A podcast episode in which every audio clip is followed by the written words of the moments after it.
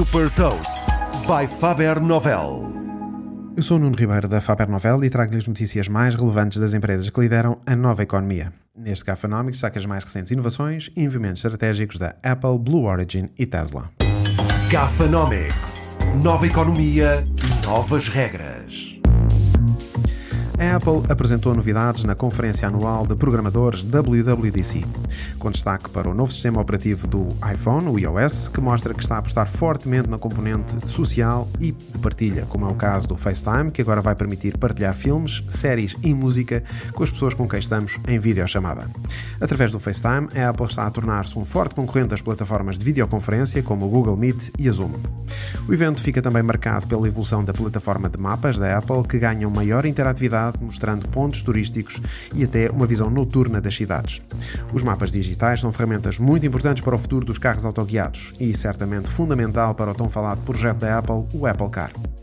Outro destaque vai para a área da saúde. A aplicação Health vai ajudar a interpretar os resultados de análises laboratoriais, incluir resumos da atividade e tendências de evolução futura.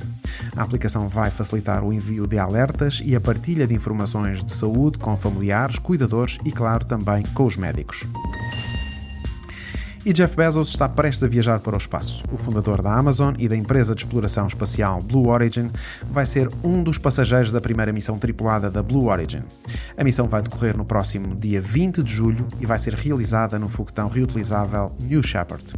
Neste voo, Jeff Bezos vai também levar o seu irmão, Mark Bezos.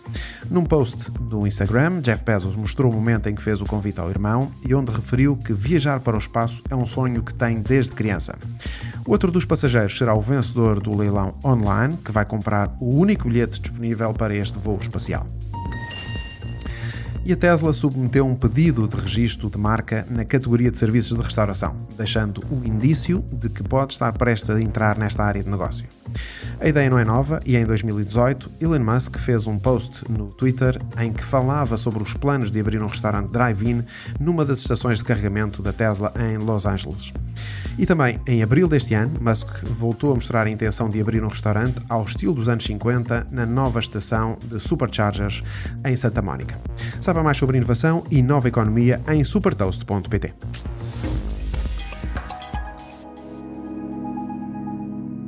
Super Toast é um projeto editorial da Faber Novel que distribui o futuro hoje para preparar as empresas para o amanhã.